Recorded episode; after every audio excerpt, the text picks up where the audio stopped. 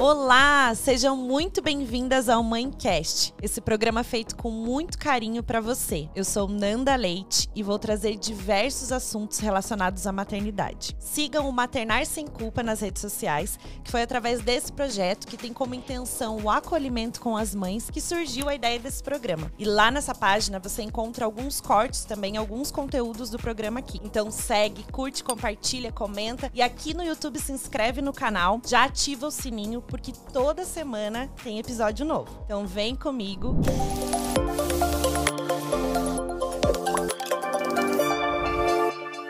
A convidada de hoje, ela é mãe da Mel, diretora de espetáculos, atriz, bailarina, jornalista, fundadora da primeira escola de teatro musical do Brasil, filha de uma cantora, de uma cantora ilustre. Ela é mais conhecida como Nana. Seja bem-vinda, Giovana Povas. Oi, Nanda! Oi, que bom que deu Muito certo. Muito feliz de estar aqui. Obrigada por essa apresentação. Obrigada linda. a você, obrigada por ter aceitado o convite, pela tua disponibilidade. Muito obrigada, viu?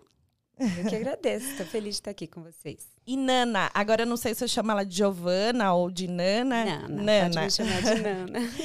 É, Nana, me conta um pouquinho. Como que foi a tua trajetória, né? Como atriz, a tua jornada como atriz e bailarina? E como que você chegou até Curitiba? Porque você nasceu onde? Vamos lá. São alguns anos de história, eu vou tentar resumir. Né? Eu sou de Salvador, da Bahia, né? Sou terapolitana. É, morei muito, né, 20 e poucos anos da minha vida em Salvador. Com cinco anos eu comecei a fazer balé clássico, fiz balé durante 20 anos. Nossa. É, com 15 anos eu já comecei a trabalhar profissionalmente como bailarina, dei algumas aulas de dança. Depois comecei a fazer aulas de teatro, participar de grupos de teatro, coreografar para grupos de teatro. Comecei a coreografar, comecei a dançar, comecei a viajar como bailarina. Viajei né, mundo inteiro em turnês, né, com minha mãe. E trabalhei muito tempo no carnaval. Paralelo, eu fiquei fazendo algumas coisas de teatro. Depois eu fiz é, Universidade Federal de Comunicação, sou formada em jornalismo. E também cantava, fazia back vocal nos shows. Né? Adorava música, adorava dança, adorava teatro. E falei, meu Deus, eu sou uma pessoa confusa, que eu não sei o que fazer da minha vida. Quando eu me formei em jornalismo, eu falei, ah, agora eu não sei o que fazer. E aí eu descobri que eu podia unir tudo que eu gostava. Eu não precisava escolher uma das áreas. E aí eu descobri que existia o teatro musical. Aí fui para São Paulo, né? Fiz Make Musical no Wolf Maia. Depois eu me formei no Instituto Stanislavski, no curso de atuação e de direção, né? No Instituto Stanislavski em São Paulo. Depois eu fui para Nova York estudar teatro musical na New York Film Academy. Depois voltei para São Paulo e viajando em turnês ainda, dançando, né? Conheci o meu atual marido, Ai, ele é iluminador. E eu, bailarina, a gente brincava. Esse meio também. Viajando, viajando a Europa, a gente se conheceu. Nossa. Eu brincava que ele me iluminava e eu dançava para ele. Ai, que lindo! e aí a gente, né, depois dessa formação em São Paulo, ele falou: vamos para Curitiba. Eu peguei minhas malas e vim para Curitiba. Mas ele é de Curitiba? Ele é daqui. Ah, ele é daqui. Nossa, é daqui. que legal. E aí eu vim aqui. Primeiro eu falei: socorro, o que, que eu estou fazendo em Curitiba? Depois eu falei: olha se eu não tentar de verdade, eu nunca vou saber se a cidade, né, o que, que a cidade tem para oferecer. Sim. Falei, não adianta eu, porque eu tinha voltado, né, Salvador é bem maior, depois São Paulo, depois Nova York, eu falei, ah, Curitiba. Mas se eu não tentar de verdade, eu não posso dizer que a ah, Curitiba não, não dá para mim, ou não é suficiente, eu preciso de um lugar maior, ou sei lá o que, não tem musical aqui. E aí, quando eu comecei a tentar, as coisas aconteceram aqui em Curitiba para mim né? Eu fui convidada. Isso em que ano? Ó, em 2015, em 2013, final de 2013 eu me mudei, eu trabalhei com outras coisas, criei um curso do Instituto, Stanis, é, do Instituto Stanislavski, não, um curso do método Stanislavski aqui, uhum. no Espaço de Artes. Depois eu fui convidada para fazer um curso de teatro musical aqui com o meu sócio, né?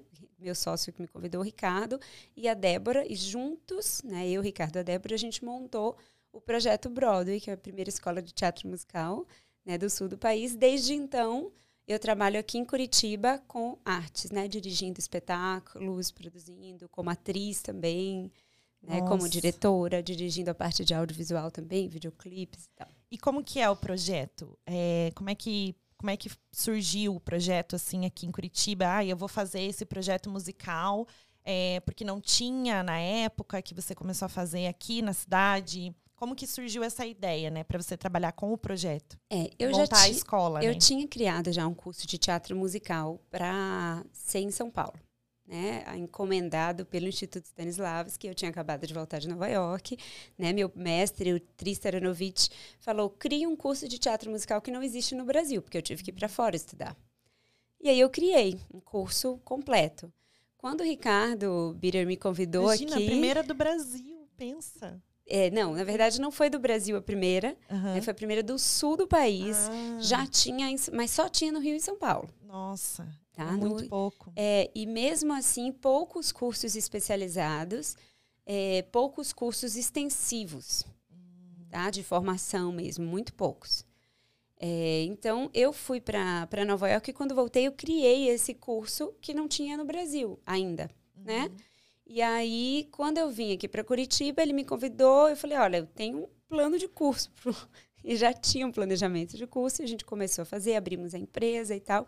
E eu fiquei sete anos no projeto Broadway, né, até fevereiro desse ano, quando eu vendi a minha parte do projeto Broadway para viver outras aventuras, porque eu sou Nossa. sagitariana e eu gosto de desafios na minha vida. Tá sempre mudando, né? É. Tá, e aí para 2022, então você não tá mais na escola, não, né? Porque e os dois sócios continuaram na O escola. Ricardo agora. continuou e eu e a Débora a gente tem outros projetos juntas, né? Que é a Débora Bergamo que continua minha sócia, né? Nós duas saímos do projeto Broadway, mas é como um filho que cresceu. A gente vai falar de maternidade, Sim. né? O projeto Brother é aquela coisa que a gente ama, quer que siga e tá tudo bem. É um filho que a gente deixou no mundo, que eu tenho muito orgulho, mas que agora eu preciso de, né? Preciso de outros desafios para minha vida. Precisei Sim. sair da zona de conforto para entender que eu tenho muito mais, né? Minha carreira pode ser muito além disso e tá tudo bem. Sim, exatamente. E a- até porque esse programa a gente fala muito sobre isso e o principal tema de hoje é a gente falar como que é ser mãe e atriz, né? Então é muito importante que a gente fale sobre o que, que você pode ser sendo mãe profissional, o que, que você era antes de ser mãe, que isso é muito importante, como que você trouxe a maternidade para tua vida, como que você enxerga a maternidade, né, na sua vida. E eu queria que você falasse um pouquinho da Mel, da chegada dela, se ela foi planejada, como que foi, né? Porque você já conheceu teu marido já ne- nessa na tua jornada como atriz, como bailarina, como tudo. Sim. E aí você teve esse momento, agora eu vou ser mãe. Sim, tive. Né? Giovanni, meu marido, já tem um filho, que é o Daniel, que é a coisa fofa mais linda do mundo. Meu enteado hoje tem 12 anos e mora com a gente. Né? Mas na época, em 2018, quando, a gente, quando eu tive a Mel, na verdade eu engravidei em 2017, eh, foi bem planejado. Fui no médico, dizer quero engravidar, vamos planejar. Inclusive, eu queria que já tivesse engravidado no primeiro mês, né? Demorei ainda uns seis meses para engravidar. E tá tudo bem, assim, mas foi bem planejadinho. Avisei os meus sócios, falei, olha, né, vamos ter que planejar aqui, eu vou ter que parar um tempo. Só que não parei, né? Sim. Com oito meses grávida, com barrigão, Isso que eu ia eu te tava... perguntar, dançando, fazendo tudo. É, com cinco meses eu dançava ainda. Dançava e cantava. Então eu fiz, é, fui né, uma das atrizes bailarinas do Chorus Line, né, que a gente produziu pela companhia Projeto Brother, e eu dancei com barriguinha já de cinco meses. Botava a perna na cabeça, louca, Nossa. dançando. Os meus alunos ficavam me olhando assim. Não, e a gente acha que gestante, claro, falando de gravidez de alto risco, essas coisas, a gente sabe dos riscos que tem para outras mulheres que passam por isso, né, durante a gestação. Mas, tirando isso, a gente sabe que, de uma maneira geral, as mulheres podem fazer qualquer tipo de atividade, né? Então, Eu não parei, eu não parei. E assim, com oito meses, então em março, a Mel nasceu em abril. Em março, eu estava dirigindo o espetáculo no Teatro Guaíra. Um espetáculo enorme, né, com orquestra sinfônica, com um elenco enorme. E eu lembro de subir descer aquela plateia do Guaíra ali com a barriga Nossa. gigantesca. Tem foto minha no palco dirigindo, todo mundo assim com barrigão, estourando. E eu lembro que quando acabou, eu tive que botar o pé pra cima e falei, gente, sabe? Tá- Foi pesado. E depois dali eu falei, gente, eu só quero saber de roupinha, de malinha. Eu só quero saber da minha filha agora. Eu preciso parar. E aí, Sim. assim, algumas semanas antes eu precisei dedicar mesmo à maternidade, que eu amei, né? E quando a Mel nasceu, eu só queria fazer isso da minha vida. Né? Assim, claro que momentos difíceis nesse início, Sim. bem difíceis, né? A gente descobre que que o mundo não é tão evoluído quando a gente é mãe, né? mãe. né? Que a sociedade. Meu marido é maravilhoso, de não posso falar, é um paizão. Eu te falar, se ele é bem parceiro. Não, assim. ele é um paizão mesmo, faz tudo, dá banho recém-nascido, faz tudo.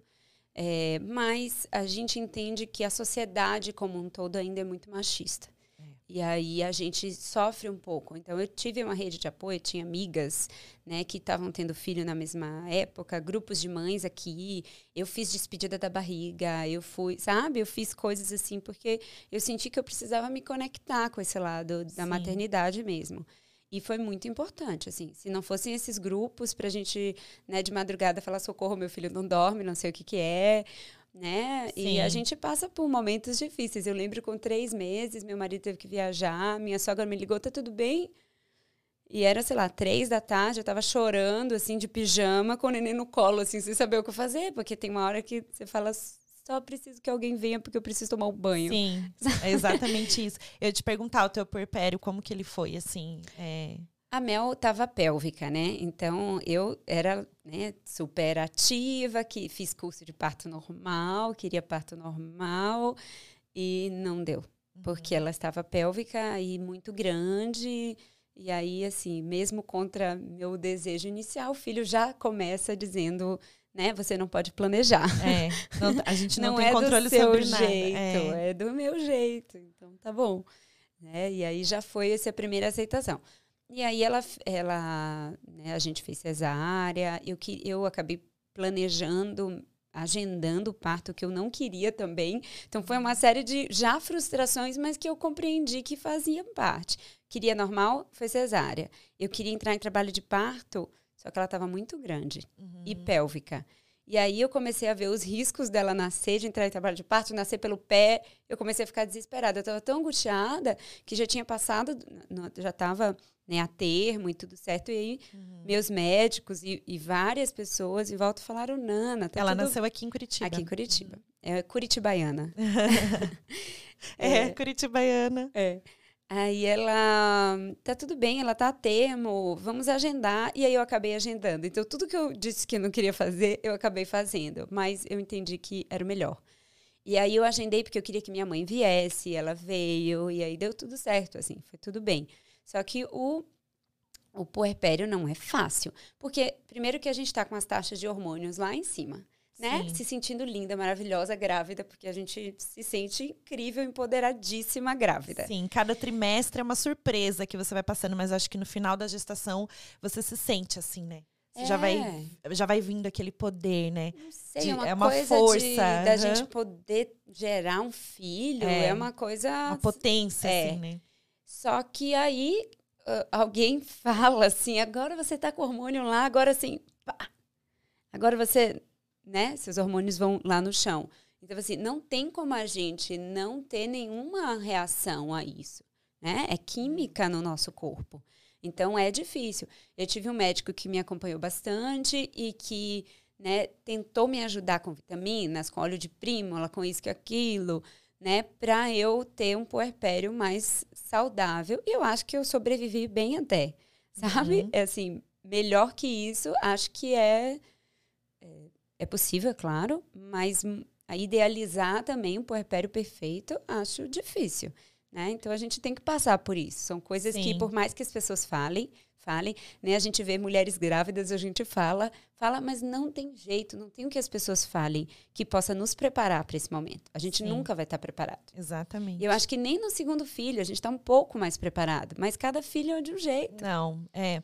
Eu, na verdade, eu sempre procuro perguntar assim sobre o perpério, porque para cada mulher é diferente, a gente sabe disso, mas para a grande maioria acontece esse processo, né, essa jornada ali intensa de eu sempre cito também que é como se fosse um, um luto, assim. O porpério é quem você está deixando para trás, Sim. uma mulher, para nascer uma nova versão de uma nova mulher, Sim. com uma, uma nova potência, uma força, né? Eu acho que é isso, porque. E você acaba, psicologicamente mesmo, a gente sabe que existe a lua de leite, né? Que eu sempre falo. A lua de leite é um vínculo entre mãe e bebê. Como uhum. se fosse a lua de mel para o casal, uhum. mas é a lua de leite entre mãe e bebê. Então, essa construção de vínculo afetivo entre mãe e bebê, existe um processo. Sim. Não é do nada né, que aquilo acontece existe toda uma construção e todo mundo acha que esse amor incondicional, que é tudo automático. isso é automático. E não é. é a mãe olha e fala: Meu Deus, o que, que eu faço agora? O que, que eu faço? Meu Deus, o que, que eu faço com essa criança? E aí é que entra essa parte né, do acolhimento com a mãe. O quanto a saúde mental materna faz total diferença. Então, eu sempre falo: não visite o bebê, visite a mãe. Ah, sim. Porque pergunte se a mãe tá precisando de alguma coisa. Com não certeza. o que, que eu levo pro bebê, o que, que eu faço pro bebê, né? É. Porque tudo é voltado pro bebê. Sim. Né? E, e aí, você comentou, é... aí você comentou como é ser atriz, né, e mãe. Sim. Então, assim, eu como era empresária, né, ainda continuo empresária, mas né, lá na escola, é, com dois a Mel com dois meses teve espetáculo e eu preparei tudo que foi possível preparar para me substituírem né? E nas diversas áreas, porque eu dou, dava aula, né? dou aula de interpretação da música, dou aula de teatro, fazia coreografias, fazia direção do espetáculo Ai, e a produção do espetáculo. Então, assim, eu peguei diversas pessoas para me substituírem nas diferentes áreas e meus sócios também, né, na parte empresarial. Mas na hora na hora H de dirigir o espetáculo, com um elenco enorme no palco, eu tive que ir para o teatro. Sim. E aí eu fiquei dois dias dentro do teatro com a Mel com dois meses. É, foi no final de junho, ela nasceu em abril. Eu estava dentro do teatro, dirigindo o espetáculo. Nossa. Aí eu chamei alguém para me dar um suporte, né? Uma babá, porque eu nunca tive babá, mas nesses dias específicos eu tinha. E aí, né, ficava ali dando suporte, eu amamentando. Nessa época, obviamente, não tinha Covid. Então, assim, a Mel com dois meses, assim, tinha uma cigana carregando ela, depois alguém vestido de outra coisa, ela no palco. E ao longo né, dos anos, ela foi crescendo e às vezes aos sábados eu estava dirigindo espetáculo e eu levava ela bebezinha. E ela ficava engateando na sala. Enquanto Nossa. a gente ensaiando, ela engateando. Aí ela foi crescendo, daqui a pouco ela botava a mão no piano. E a gente ensaiando, sei lá, Chicago, e ela no colo do pianista, batendo assim nas que teclinhas. Tudo. E assim, ela viveu, assim, nasceu e, e, e foi crescendo junto, porque eu não queria deixar de estar com minha filha. Às vezes também você não tem condição de. É tanta coisa na vida para você organizar, é. alguém ficar, não sei o que, deixar em casa, vai deixar com alguém. Não, eu levo. Eu levava. E ela ia comigo para tudo. Então, Nossa. Então, meus alunos viram a Mel crescer, da barriga até crescer, e estava por ali. Então, assim, eu gosto disso. Assim, eu acho que tudo bem, eu me permitia isso. Talvez não fosse o melhor para ela em algumas circunstâncias, mas eu estava com ela. Sabe? Ela estava comigo. É sobre isso. E... É, é você tá com ela, né? Uhum. Independente. Então você você dava o teu máximo, fazia o teu melhor para estar com ela, mesmo que você estivesse ali dirigindo, trabalhando, atuando, tudo ao mesmo tempo. E ela estava envolvida em todo esse processo teu também. Sim. Como profissional, né? Como atriz e como mãe. Então isso é muito lindo. E é por que, que você não veio antes para Curitiba para fazer teatro com você? Eu fiz teatro em 2000 e sei lá, bolinha aqui Mas a gente tem muito tempo ainda, vamos fazer. e até, né, a gente conversou um pouquinho antes, mas eu comentando, esse sonho ainda está adormecido em mim. Então eu tenho muita, né, é, eu ac acredito que todo mundo deveria ter um, uma oportunidade de fazer teatro, de se envolver com a música, porque eu acho que a arte a gente tem que trazer para nossa vida. É, tá tudo interligado. Aqui é, é tudo energia, é tudo como você é, interpreta, como você. Porque até você falando de Stanislavski, né? Então, por que não Chekhov, né? Sim. Mas tem Stanislavski, a gente falando sobre isso, eu acho que ele traz muito essa parte, né? Que você tem que ter uma ação para ter uma emoção. Uhum. Então, quando a gente fala do método, né, assim, levando um pouquinho para essa parte mais técnica, mas a vida é isso. Né? Tudo que tem uma ação tem uma emoção. E quando a gente traz isso para o personagem, quando a gente traz isso para a vida, né? várias facetas que a gente tem que ser na vida, Sim. como mãe, como atriz, como tudo, como profissional, como esposa, como amiga. Então, eu acho que a gente traz isso também, essa emoção de viver para tudo. Então, a arte tá na gente, né? Não é como você. A vida imita a arte. É. Eu acho que é isso. Duas coisas para falar a partir do que você disse. Né? Primeiro que eu, eu uso uma técnica do Michael Chekhov, que foi um pupilo de Stanislavski, uhum. que trabalha com o lado mais esotérico, assim, de energia, né? que usa para o trabalho do ator, mas eu uso muito para minha vida. Né? Todo mundo que trabalha comigo, às vezes pontualmente, já conhece essa técnica. Então eu reúno toda a equipe, né? eu faço uma energia antes.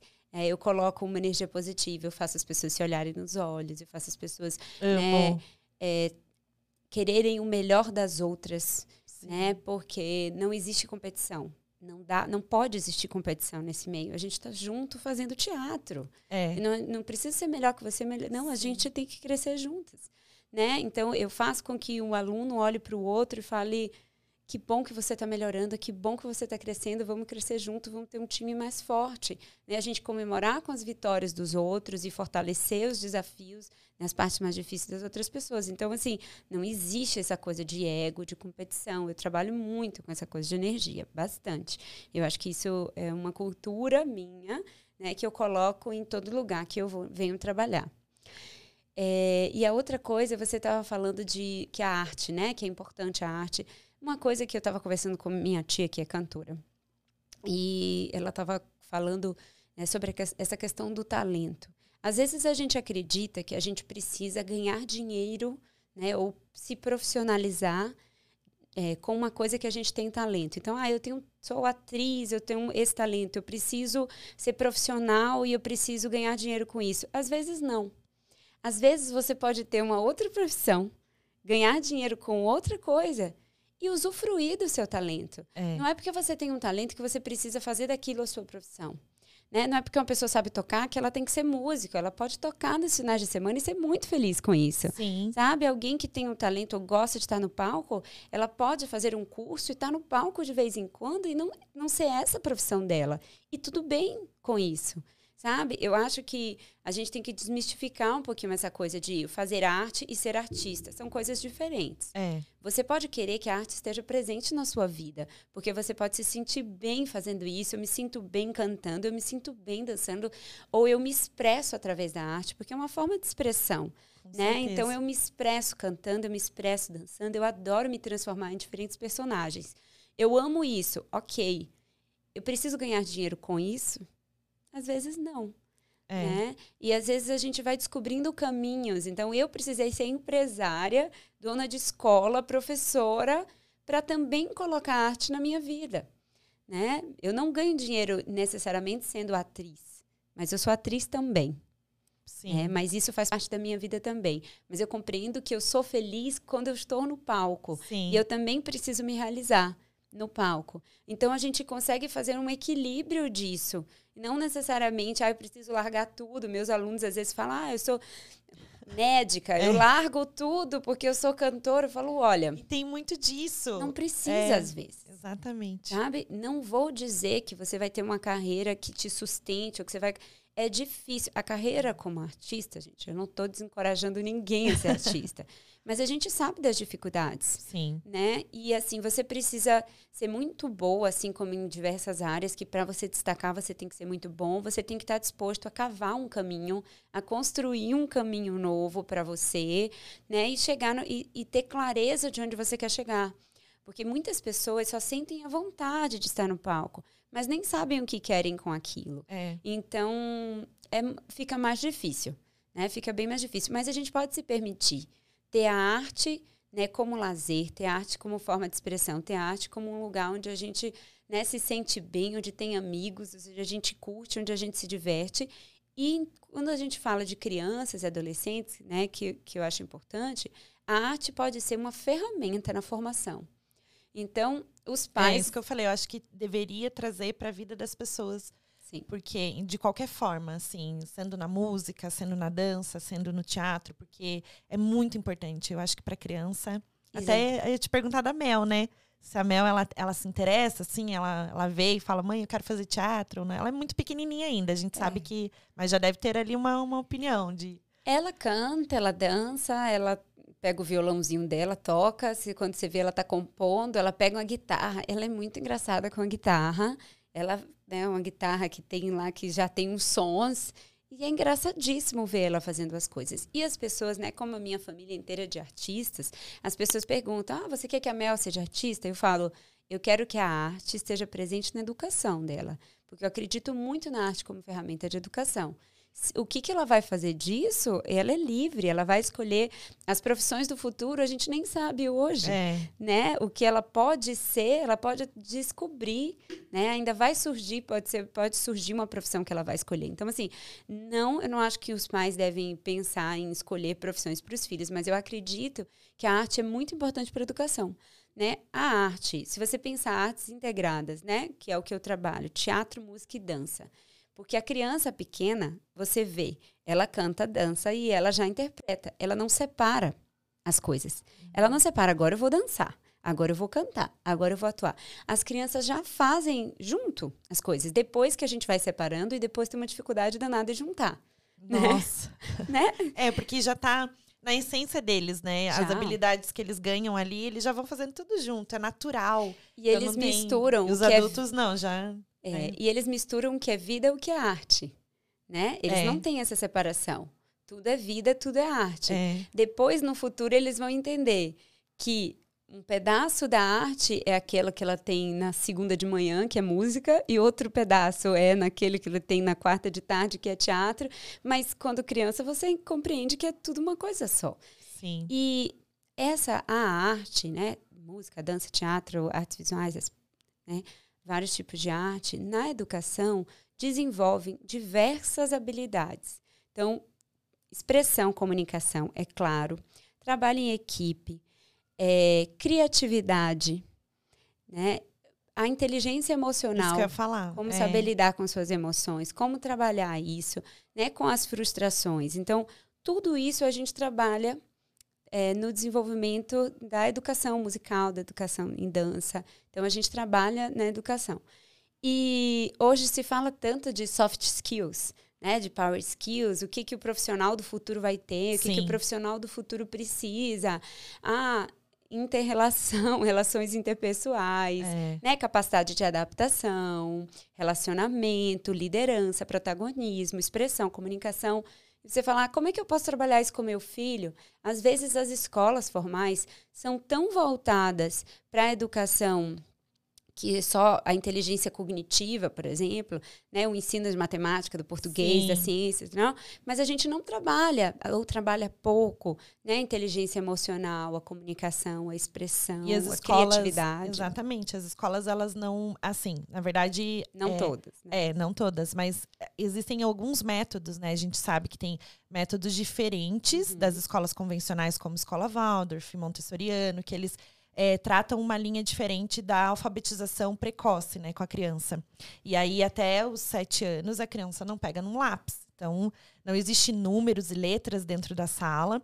E eh, já no Jardim da Infância, em várias escolas, a gente percebe que já tem número, já tem letra. É uma pressa para que a criança se adapte àquele mundo o quanto antes, aprenda a ler o quanto antes, seja alfabetizada. Calma. É. Então, e o teatro, eu acho que ele, ele traz isso trabalhando essa individualidade da criança, mas eu não enxergo ele como uma atividade extracurricular, né?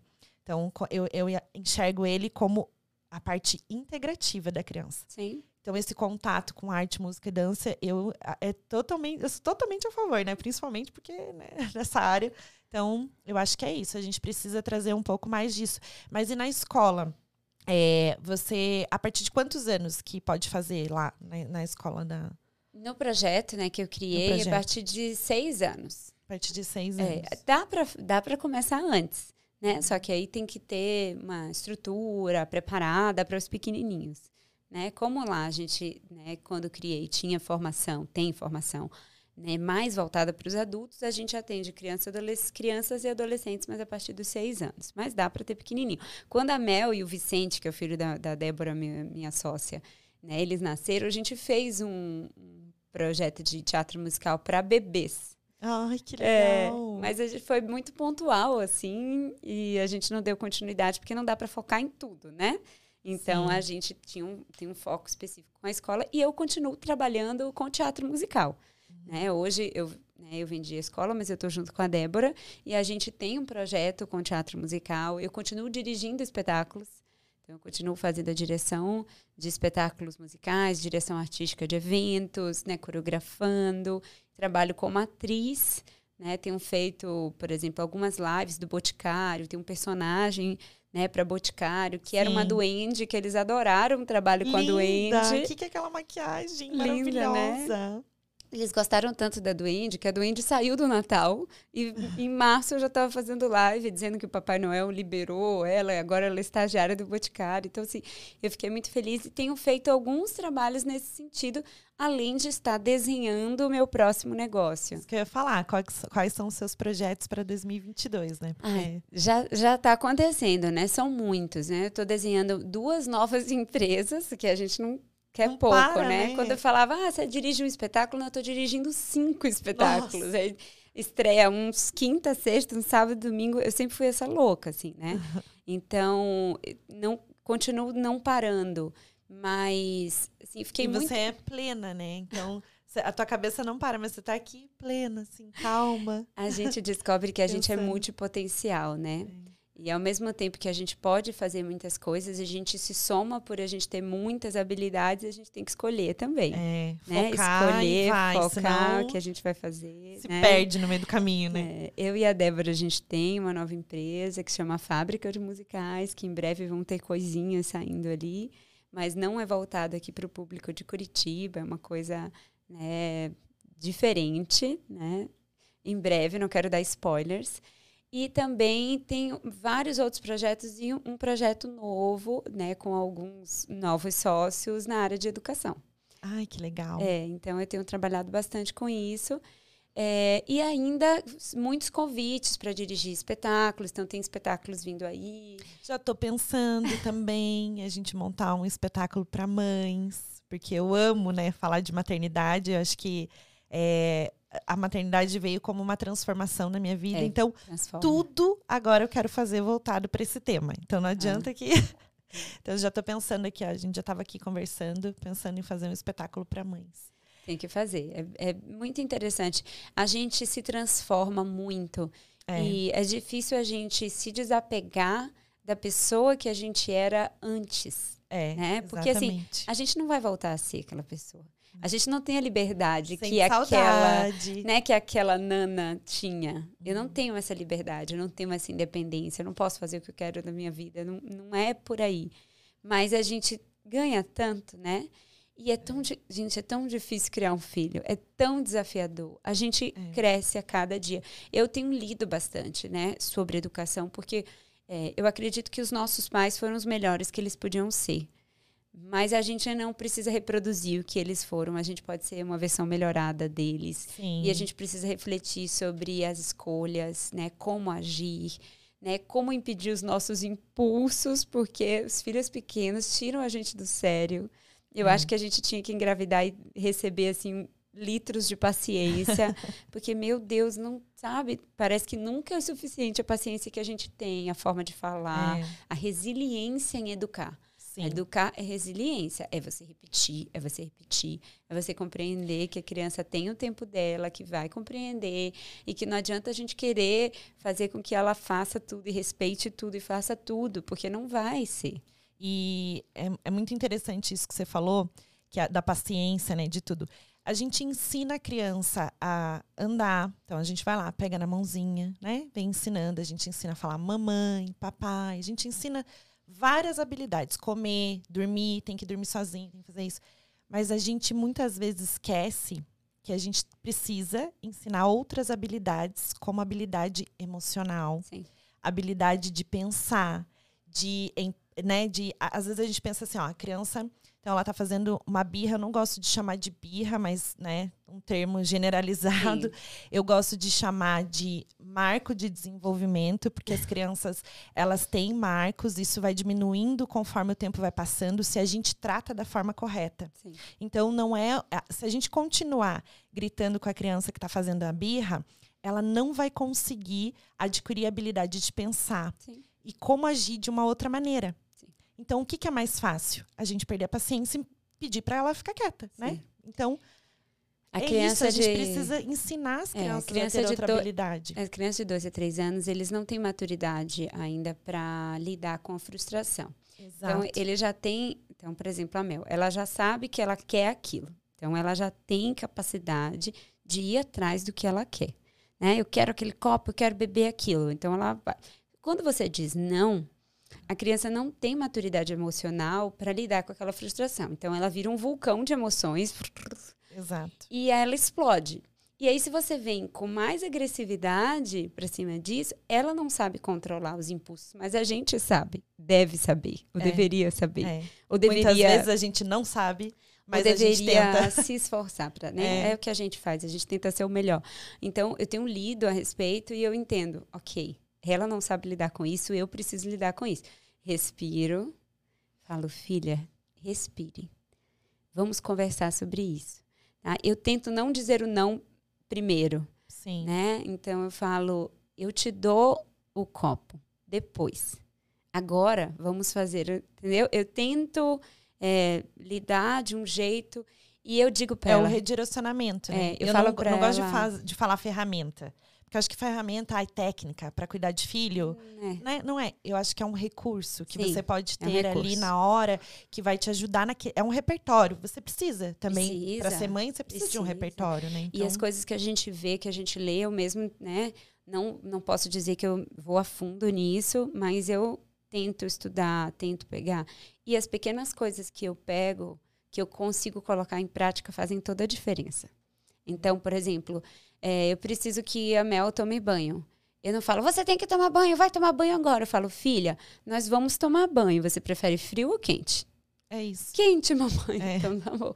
Claro que agora ela já entende você falar. Opção de escolha. Opção. É. Você quer com brinquedo ou sem brinquedo? Porque ela se sente empoderada a decidir. Sim. Ah, eu vou tomar o banho quente, eu que decidi. Exatamente. Entendeu? Mas na verdade, não. Você que, Exatamente. que tava dando ve... comando para ela ir tomar banho. É, né? às vezes ela fala, não quero tomar banho. Eu falei, eu entendo que você não quer tomar banho, mas agora é a hora do banho. Você prefere com brinquedo assim, sabe? É, e aí é já isso. vou para esse lado. É isso mesmo. Né? Eu tento ir levando assim. Mas é interessante que às vezes, quando. Obviamente, todo mundo perde a paciência, né? Sim. Quando eu perco a paciência, né? Ontem mesmo, eu nem lembro o que ela fez, que eu falei. Ela olhou para mim e falou: me dê um abraço, mamãe. aí eu vou dar um abraço. Falo, aí eu respiro, falo, tudo bem, filha, a mamãe tá irritada. Mas olha, não pode fazer isso, isso, isso. A mamãe já te disse. É. Né? Ela botou uma cadeirinha, subiu na pia do banheiro, botou uma bacia, sei lá, na pia, deixou a torneira ligada, encharcou o banheiro. Você, né? Aquelas coisas que criança faz. Sim. Pegou um rolo de papel higiênico quase inteiro, jogou dentro da bacia. A criatividade deles vai além, né? E aí você Pega fala, ah, no dia que a diarista veio, você faz essa lama no banheiro, entendeu? Você é cansada. Aí eu falei, filha, eu já repeti, blá, blá, blá, blá. Aí ela, me dá um abraço, mãe. É. E vale ressaltar que o que? A mãe perde a paciência. Beleza, a gente vai perder a paciência. Mas aí a gente precisa se acolher também. Não adianta Sim. a gente ficar se punindo, se culpando. Só que assim, não é não se não é, né, não se punir, não se culpar e aí continuar fazendo. Não, é a gente tentar um pouquinho melhor a cada dia. Hoje eu errei. É. Respira, se acolhe, porque você também, né, tem tudo que você precisa lidar né? Sendo mãe, sendo tudo ao mesmo tempo. A gente não dá conta de 100% de tudo. Então, acho que é isso. A gente saber se acolher, é saber se respeitar, o principal. E aí, no outro dia, recomeçar. Não adianta você pedir desculpa para o seu filho ah, se você continua fazendo. Sim. Porque ele vai entender que a desculpa não funciona. Uhum. Que ele pode agir sempre da mesma maneira. Então, eu procuro falar. É que eu falo isso, isso. pra Mel, porque ela adora fazer as coisas e depois Ai, desculpa. desculpa. Não, não resolve. Não. É assim, ó. Hoje a mamãe tava nervosa. Por é. isso que eu falei com você desse jeito. Uhum. Mas amanhã a mamãe vai tentar ser um pouquinho melhor. Isso.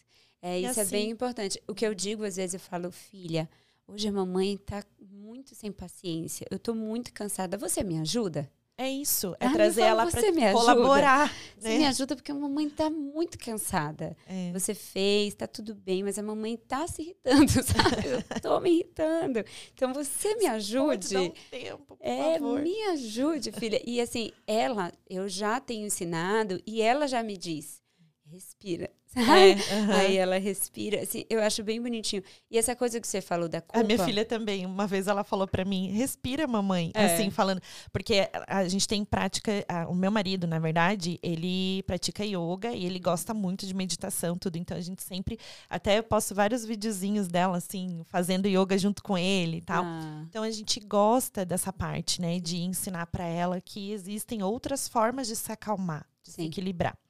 E aí, é, até vi, vi que você também pratica, né? pratico meditação. Não, né? Plena, né? Tem que praticar mesmo, porque você te Porque- ajuda. Não, porque às vezes é nosso ritmo interno, né? Nossa cabeça pensa muito rápido. É, E- demais. E às vezes isso me paralisa. Às vezes eu penso em tanta coisa que eu não sei nem por onde começar.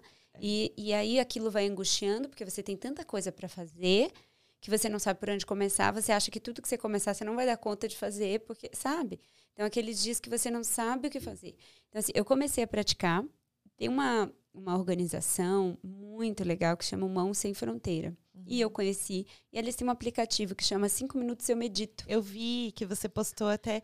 Até eu falo sobre isso, né? O autocuidado ele não precisa ser de uma hora, Não. de horas, de é, cinco minutos. Cinco. Existe esse aplicativo em cinco minutos de Não. prática meditativa. E são os cinco minutos que você ia passar no Instagram. Exatamente. no WhatsApp. Então, assim, você tem cinco minutos. Você pode não ter meia hora, uma hora, mas cinco minutos você tem.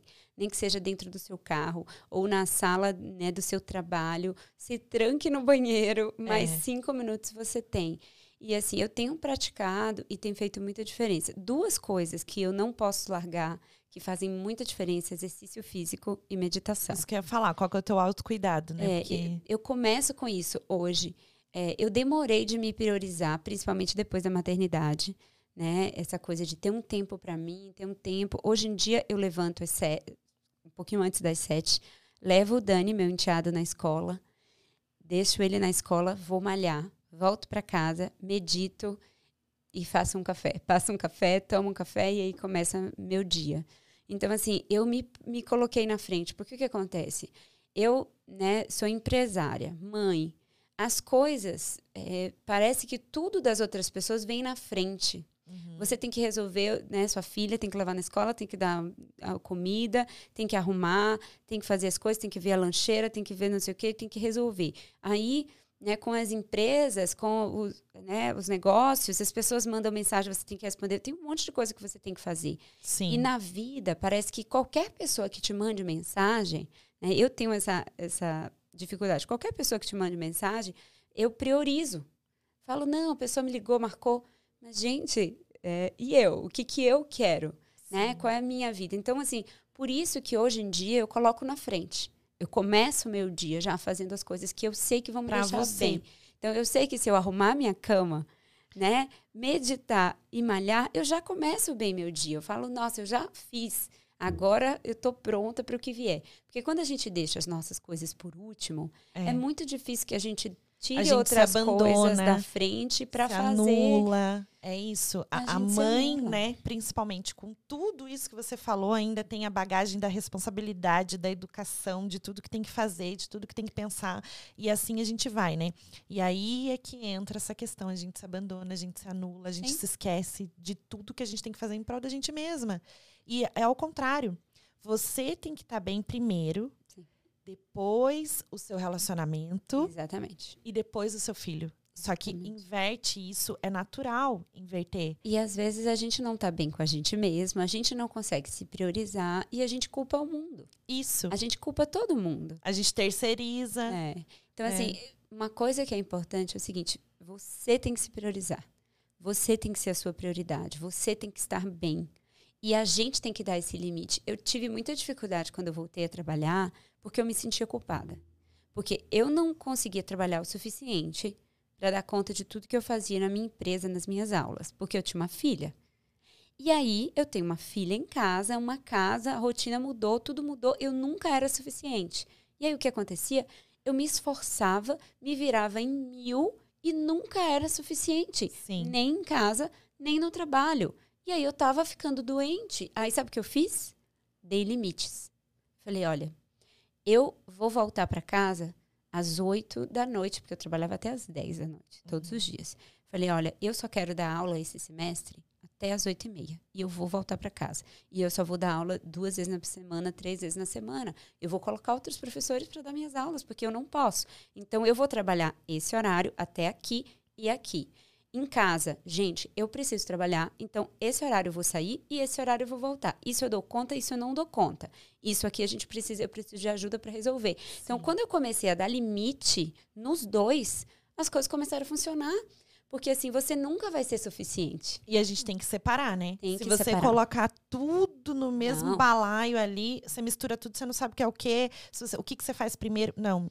Primeiro você. É. Teu bem-estar. Agora eu vou fazer isso. E a, gente, e a gente sabe que é o seguinte: a sociedade como um todo é muito machista, como eu falei, minha família é maravilhosa, meu marido é maravilhoso.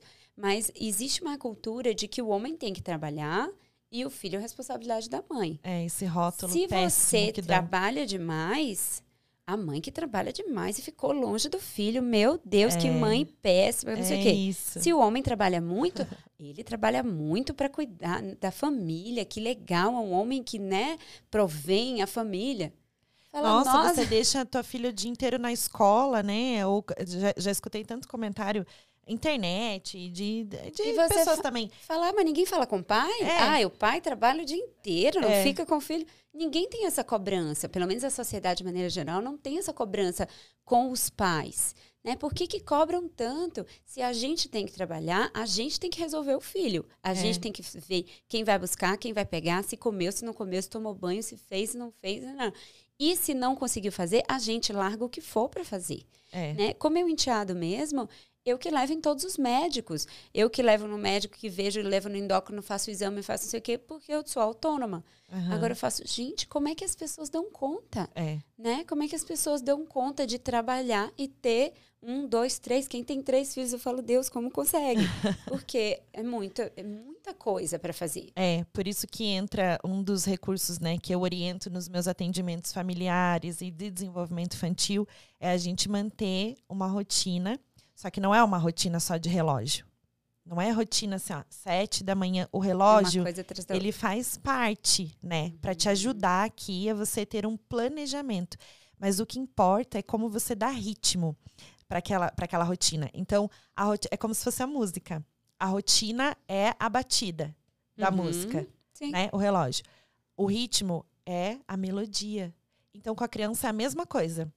Não adianta eu falar sete horas, sete um, Sim. você tem que estar acordado fazendo isso. Não. Você faz isso, Você vai disso. acordar, você dá uma previsibilidade, uma segurança para a criança do que vem para acontecer.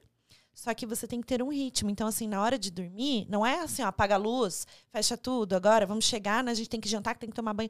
Não. Isso é a rotina de relógio. Uhum. O ritmo que você dá é o conto antes de dormir, é a velhinha que ela vai assoprar antes de dormir, uhum. os elementos que vão trazendo ela para aquele momento, para daí ela se entregar para o sono uhum. como uma coisa boa. Sim.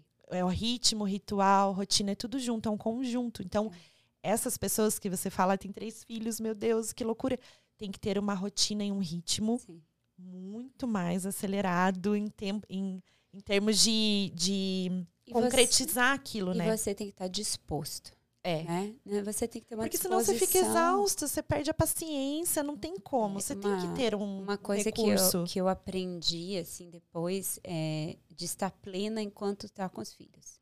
Porque logo que você tem filho, assim, eu acho que tem alguns meses, a gente fica tão preso naquilo e a gente é jovem e às vezes a gente está colocando o filho para dormir, mas a gente queria estar tá na sala com os amigos, é. tomando um vinho ou jogando um baralho. Aí você não consegue jogar um baralho. Aí você não consegue fazer as coisas, você não consegue sentar almoçar. Aí você não consegue fazer várias coisas. E isso gera uma frustração atrás da outra.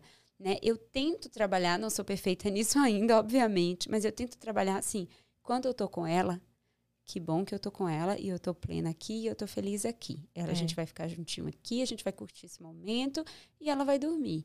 Porque é muito ruim a sensação de você estar tá com seu filho e não querer estar ali. É de, cheio de coisa para fazer. E aí a gente. A gente estressa o filho. Exato. Porque a gente fala, você tem que dormir. Perde a paciência. A perde a paciência. Pega uma mãe extremamente ansiosa tentando fazer um filho dormir que não não vem desse ritmo e dessa rotina e ela precisa que em cinco minutos ele durma, em dez minutos. a criança ficar uma hora rolando na cama. Porque, principalmente, eles sentem tudo, né? Sentem. A mãe, ela tem. Sentem. É um, é, a gente chama de estado anímico da mãe, né? Sim. Então, ela é um cordão umbilical invisível. Ah, ela sente tudo, ela não vai dormir se você E estiver lidar ansiosa. com o relacionamento também, porque às vezes é o único tempo que você tem para deitar com seu marido, assistir uma série, fazer alguma Exato. coisa, e a criança não dorme. É. Então, assim, é difícil, é muito difícil lidar com tudo isso. assim. É, a gente tem que saber separar, tem que saber compreender e tem que se acolher no que a gente sente, É. tá? A gente não pode também querer fingir que a gente não está sentindo aquilo, sabe? A gente sentir é, impaciência, a gente sentir mau humor, a gente dizer não queria aquilo, a gente reconhecer que não era aquilo, porque quando você tem um filho, não quer dizer que você comprou um pacote de olho fechado e você amou e quer tudo aquilo É. tem muitas coisas que você não queria. E se Sim. pudesse escolher, que não viesse no pacote, você escolhia. Mas a gente tem que compreender que é assim.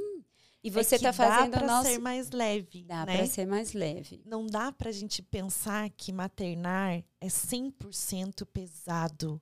É o que você carrega na tua mochila, é o que você vai preenchendo. Eu sempre falo isso. Você quer subir lá naquele pico? O que, que você vai preenchendo na tua Uhum. mochila? O que, que você coloca nela? Uhum. Se você colocar mais peso, você vai deixar muita coisa pelo caminho.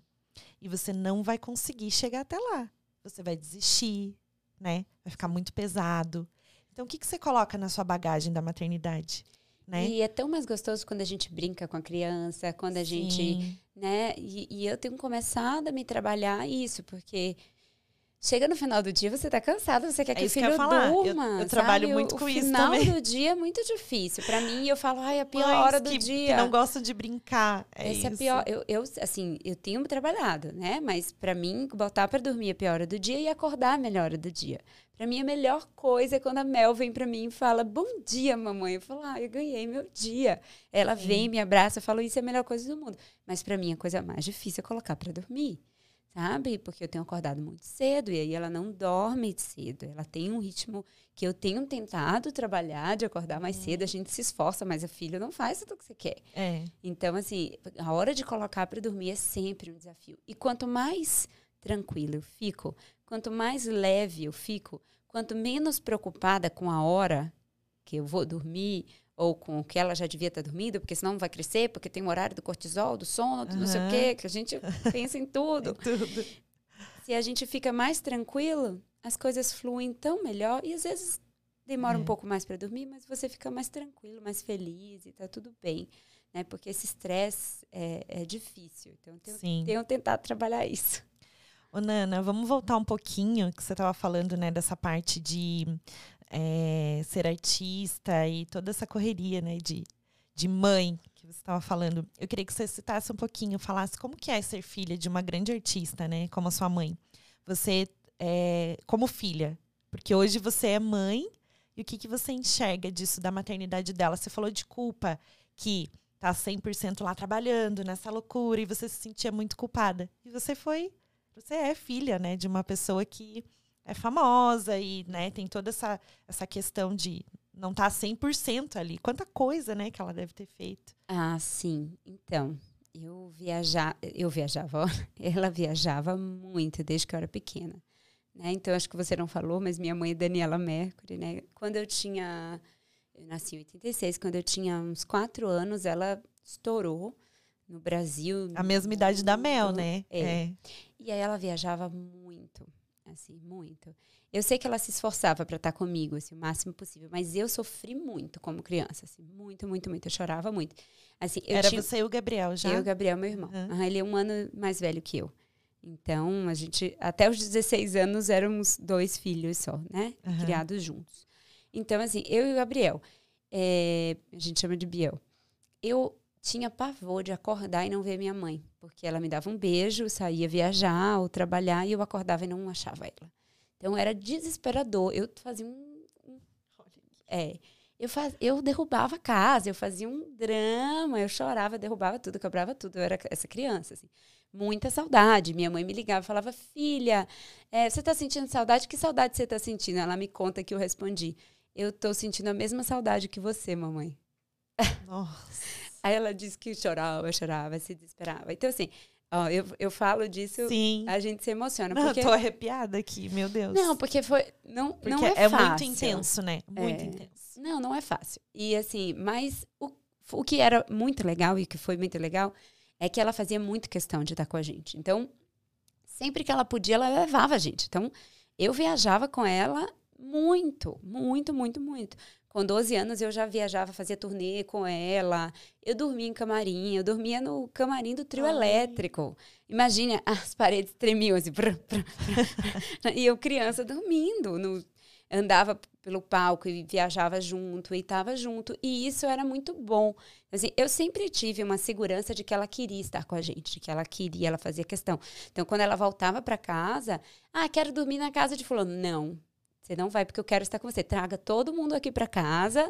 Quem for, eu vivia cheio de amigo, podem trazer para cá, mas eu não quero que você fique longe. Então era uma sensação de assim, quero estar com vocês, mas eu não posso. E assim, hoje eu compreendo e admiro muito o trabalho dela, e o que ela conquistou, ela ela tinha que fazer isso, assim, é, é ela nasceu para isso. Minha mãe é fora do, do tempo. Eu, quando eu comecei a estudar comunicação e jornalismo e, e ler os, os pensadores, eu falava, gente, ela tá para além do tempo. Tem pessoas que são visionárias mesmo. Sim. E você conviver com pessoas que estão além do seu tempo, às vezes você não compreende agora. Dez anos depois, você fala, É. nossa, mas ela falou isso há dez anos atrás, estão falando disso agora. Nossa. É, então assim, você vai convivendo e vai percebendo que a pessoa está à frente do tempo. Então ela como mãe, como mulher independente, ela está à frente do tempo dela. Tanto que quando minha mãe até me disse, ah, minha filha, tô, me apaixonei, tô namorando com uma mulher, eu falei, ah, faz sentido, porque minha mãe sempre foi uma pessoa livre. E eu Sim. entendia que ela podia amar quem ela quisesse, né? Porque ela gostava pode se apaixonar por você ou por outra pessoa independente. Então, assim, ela foi, ela fez uma criação muito livre nesse sentido. E, e eu compreendia Essa conexão dela, né, com o mundo, com a arte, com, com o tudo. mundo e uma É. ambição é, artística, assim, que ela não dormia. Eu encontrava minha mãe três da manhã escrevendo cadernos e compondo e pensando e criando. Então, assim, foi muito importante ver isso, acompanhar. Eu estava dentro de estúdio, ela criando música, criando né, discos e conceitos e, e arranjos. Né? Foi muito enriquecedor né, poder estar junto com diversos artistas, com todos. Conheci muitos artistas, convivi com muitos artistas. É, essa experiência foi muito enriquecedora. Agora, eu entendo que eu não quero ser essa mãe. Né? Eu quero que minha filha esteja comigo. Ela Então, era mãe dentro do possível dela. E do que ela escolheu para a vida dela, É. assim. Era, Tá. era, era, é, é isso. É. Tem, a gente tem que ser mãe dentro do nosso possível.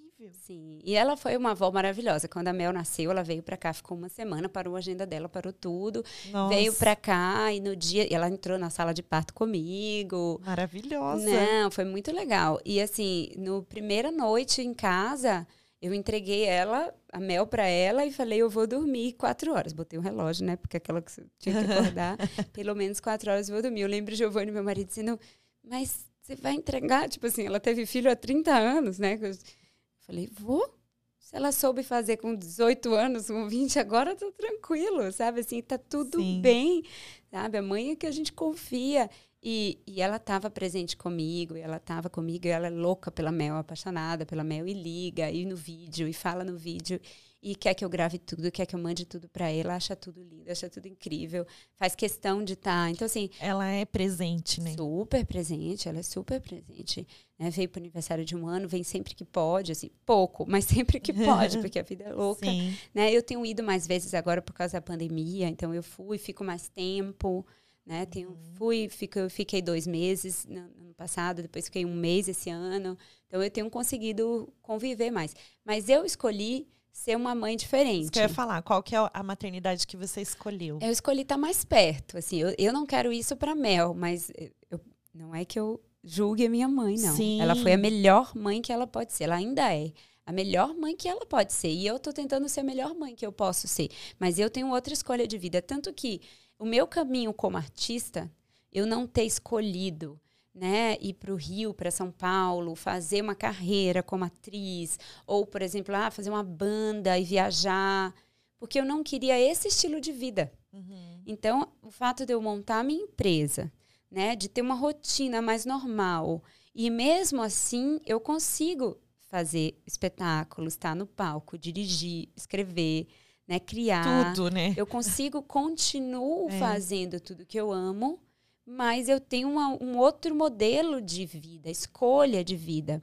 E isso até para ela é difícil de compreender, né? Como que eu não quero viajar ir? Eu tive muitas oportunidades, assim, né? De morar no Rio, de fazer as coisas. E ela sempre falou, liga, faça, faça aqui, faça o teste disso.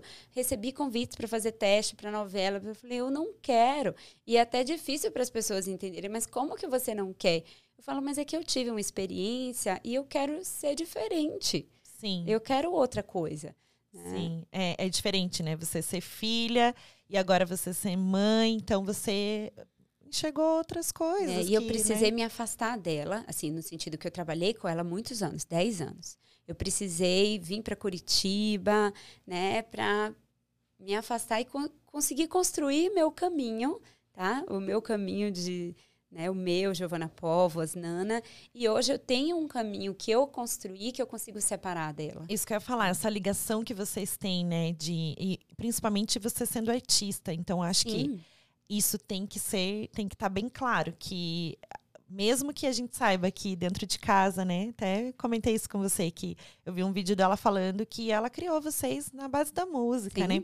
Fazer vocês decorarem o hino nacional, essas coisas. Mas é, eu acredito que vem daí. Você tem essa bagagem, você também se encontrou como artista, mas a gente precisa separar. A Giovana é a Giovana, Sim.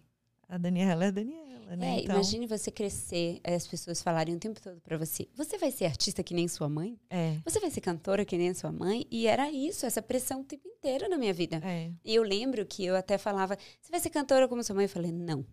Eu falava assim, não. Eu lembro de uma entrevista que eu dei e a jornalista insistindo, mas nem um pouco, você não canta no banheiro? Eu falei, põe assim, não canta, ponto. Sabe, depois, Nossa. depois eu comecei a É tipo cantar. assim, dá um tempo, né? Tipo, eu, para, tenho que- um eu tenho a minha vida um pouco. A minha mãe é minha mãe, né? É, mas depois eu comecei a cantar e depois eu comecei a compreender que eu posso cantar também, né? Hoje eu canto como atriz, eu sou uma atriz, cantora, bailarina. Eu não sou cantora, eu não Você quero. é completa, né? Eu não preciso não cantar. Eu posso cantar, mas não- eu não quero essa, essa vida, tudo bem. Mas eu posso cantar, né? Como atriz, eu posso cantar, eu posso continuar cantando. Sim. Então, essa separação foi, foi imprescindível. Era muito bom trabalhar com minha mãe, assim, é muito bom. Eu viajava o mundo inteiro, dançando, dirigindo, coreografando, um trabalho artístico, porque depois eu comecei a fazer direção dos shows junto com ela. E como que era quando você dançava? Porque aí você participou do balé dela, né? Sim. E aí ela, ela, ela falava, não, tudo bem, ou não, não vamos misturar, não. Como que era essa ela relação de... amava. Para mim, É? foi, para ela foi muito difícil quando eu, quando eu tive que parar e vir para Curitiba. Nossa, ela quase ficou sem falar comigo. O que, que você vai fazer em Curitiba, né? Era isso, o que você está fazendo lá? O que você vai parar, né? O que você está fazendo aí? Fica aqui. Não, eu viajava com ela. Eu e meu irmão. Meu irmão canta, toca, compõe, é produtor musical, né? com- Compositor impressionante, assim.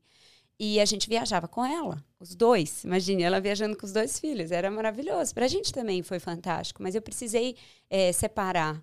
Porque, assim, eu ia ser- sempre ser a bailarina dela, a filha dela, a diretora dela. Então, assim, até eu precisava entender qual era o meu mérito ali. E eu fazia direção. Eu sempre fui muito líder, assim, em tudo que eu fazia, assim. Não era, assim, eu, eu até deixava, assim, às vezes as pessoas tomarem iniciativa. fa- ninguém tomava falava, gente, então vamos fazer assim. e aí eu coreografava, eu eu dirigia. resolvo, né? É. No carnaval mesmo, eu fiz assistência de direção no primeiro carnaval que teve balé, bailarina. Né? Eu fiz assistência de direção de um coreógrafo maravilhoso, o Antrifo. E no outro ano ele falou: Dan, Nana, sua filha pode fazer. Ela já estava fazendo, ela já fez. Então, meio que fui assumindo. E ele reconheceu, ele é um querido. Ele falou: não, ela faz a direção. Aham. E aí eu comecei a dirigir, porque eu estava no palco. Então eu sou aquela pessoa que estava dançando e já olhando para a pessoa e dirigindo. Porque no carnaval a gente vai em cima do trio e às vezes tem câmera de um lado, câmera do outro. Aí a gente vai virando e vai mudando tudo ali na hora. Aham. Então, assim, Nossa, eu tive. ser... Eu tive essa escola. Assim, E a sensação, né? A vibração Ah, de estar lá, meu. Deus. Trabalhei 10 anos seguidos. 10 Nossa. anos no carnaval. Foi viciante, né? É, Porque imagina... dançando quatro, dançando quatro a seis horas por dia, quatro dias seguidos. É bem puxada, Nossa. é uma loucura, mas é maravilhoso e é enriquecedor, né? Assim, o que eu aprendi dirigindo, viajando, né? Tanto que quando eu, a gente montou a escola aqui, eu falei, não, eu dirijo o espetáculo. Aí meu sócio ficou me olhando e falou, não, eu dirijo, eu faço. Né? Eu não tinha dirigido musical ainda, mas eu já tinha feito show, espetáculo, espetáculo de dança. Sim. Eu só juntei as habilidades que eu tinha, né? De teatro, já tinha produzido peça de teatro. Nossa. E aí eu comecei a produzir musical, dirigir musical. Muito legal. Nossa, que história é assim, é, é uma inspiração, né? Porque você sendo filha dela e a gente olha tudo isso, esse embasamento artístico, tudo que veio da família, acho que também tem uma. A tua bagagem, acho que é essa, né? De essa essência dela, de familiar, família, né? De artista, tudo. Acho que tem aí na tua, na tua bagagem. Tem porque a gente não tem como a gente vive imerso aquilo, né? É. Eu vivi. Tá na tua essência, né? É, vivendo a arte, vivi vivendo, foi muito bom isso, né? Cresci, né, vivendo com arte e as pessoas compondo, dançando e com figurinos na casa inteira. Nossa, e hoje, hoje você repassa isso para Mel, né? Mas é de uma maneira mais assim, não, não, com, não com tanta agitação que ela nem era para você. Ela né? vai viver a minha vida como é. artista. Ela vai crescer na minha realidade como artista. É. Que também está correndo pelo palco, também está vivendo a mamãe maquiada de duende em casa, né? E também fala, ah, você vai fazer o circo Ela entende, assim. Ela entende, entende, Ela, ela fala, ah, eu vou pro teatro com a mamãe, ela me assiste, ela me aplaudiu, ela vai lá atrás. Nossa. É, eu... Teve dias de espetáculo que eu fui com babá e ela ficou correndo por ali e vai junto comigo. Vai junto comigo. Isso é muito bom para ela, né? Para ela ver é, a tua história tá ali, né? Essa é minha mãe. Então ela, ela vai... foi vários dias seguidos na turnê que a gente fez do Circo Místico e eu toda vestida, toda pronta, fazendo ela dormir assim antes de entrar ah, no palco. Que amor. Aí fiz ela dormir assim, cantando a, a, música do Circo Místico, fazendo ela dormir, botei ela dormindo no camarim, entrei no palco. Ai, que amor, nossa. É a tua maneira de estar presente com ela também é. e, e, deixando ela participar de tudo isso, né? Sim. A gente está caminhando aqui para o encerramento, mas é, eu queria que você deixasse uma mensagem para as mães. Você falou disso agora, né? E isso, eh, essa cena, você ali toda maquiada, toda pronta no teu personagem para entrar com ela no colo. Eu acho que isso, né, é o que a gente trouxe aqui.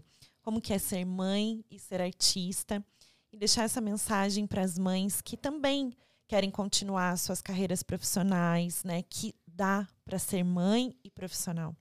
Dá para a gente maternar sendo artista, levando para o camarim, fazendo o que você gosta e mostrando para ela, criando essa admiração na cabecinha dela. Olha, eu, eu sou sua mãe assim. Sim. Eu vou te entregar o meu melhor assim. Uhum. Então, é dentro do seu possível, é não sendo perfeita, mas sendo feliz como é. artista. Eu acho isso bem importante. Você precisa entender o que é importante para você, para você estar bem. E você tem que dar esse limite para toda a sua família. E de uma maneira leve, mas dizer, olha, eu preciso disso. Preciso desse tempo para mim, eu preciso trabalhar tanto tempo, a gente precisa resolver juntos isso. Você se compreender, eu acho que coisas, né? Você ter esse autocontrole e, e se perdoar, porque você vai, você está sendo a melhor mãe que você pode ser, né? E, e, só ter isso na sua cabeça, porque sabe aquela coisa que o filho fez alguma birra é culpa sua. Mas é. parece que as pessoas não reconhecem todo nunca vão reconhecer é. todo o nosso esforço, porque não vão. Sabe? Não sei explicar, é. não vão. A Você tem, tem que estar esse rótulo e, e, a romantização da maternidade, né? Que a mãe ela tem que ser, nossa, perfeita, tem que entregar tudo e ali. Ninguém vai ficar te falando, olha, você é uma ótima mãe, parabéns, você é uma ótima mãe. Então é. você tem que estar tá tranquilo com isso. Falar, olha, eu sou ótima mãe, eu sou melhor que eu possa ser, eu preciso de um tempo para trabalhar, eu tenho ambições. A gente tem que ter ambições de carreira eu quero chegar até tal lugar, eu posso me permitir isso, eu quero isso. Ter ambições no, no modo de vida, eu quero mudar meu modo de vida, eu quero né, dormir mais cedo, acordar mais cedo, ter isso, ter aquilo. Você, você tem o poder de planejar a sua vida, de dar o um limite, você não pode se culpar por isso, de se priorizar.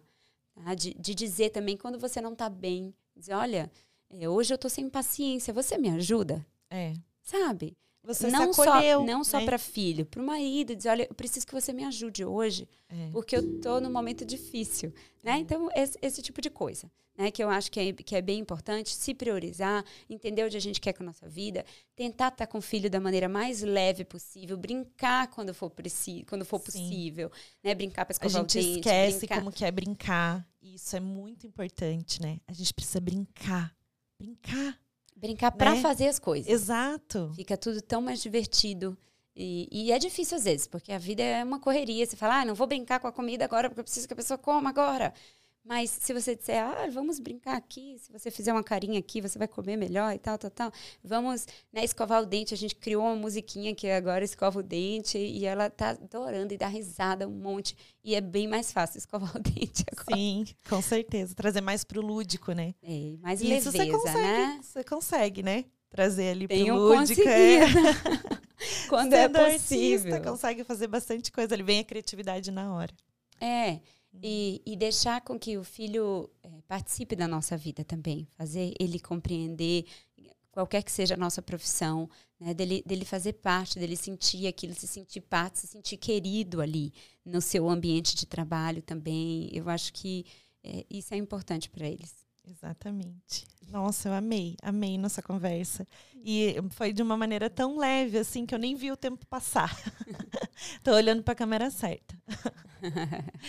Gente, é, queria te agradecer, viu? Muito, muito pela tua disponibilidade, porque, ó, não é fácil trazer essa mulher aqui, gente, pelo amor de Deus.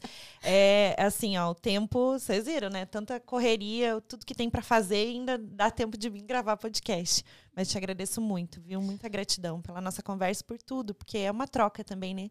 A gente aprende o tempo todo. Eu então- fico muito feliz de estar aqui mesmo. Eh, Eu acredito que a gente falar sobre o maternar, a gente dividir, a gente trocar experiência, a gente criar uma rede de apoio entre as mães, a gente falar da, da maternidade real é, É. muito importante. É. Eh, a gente tem muita vontade. Eu não transformei o meu Instagram pessoal nisso, mas a vontade é falar sobre isso. É. Então eu fiquei muito feliz com o convite.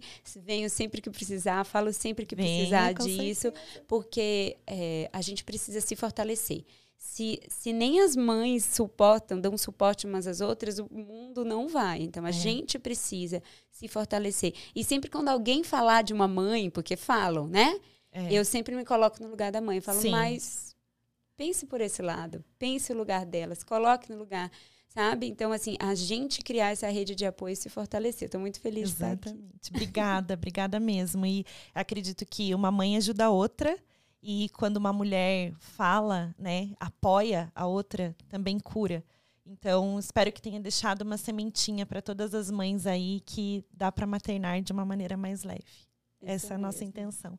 Obrigada, viu? Obrigada, Obrigada, Nanda. obrigada. Um beijo a todo, todas as Beijo, mães. beijo. Força, gente. Fui, gente. Obrigada, beijo.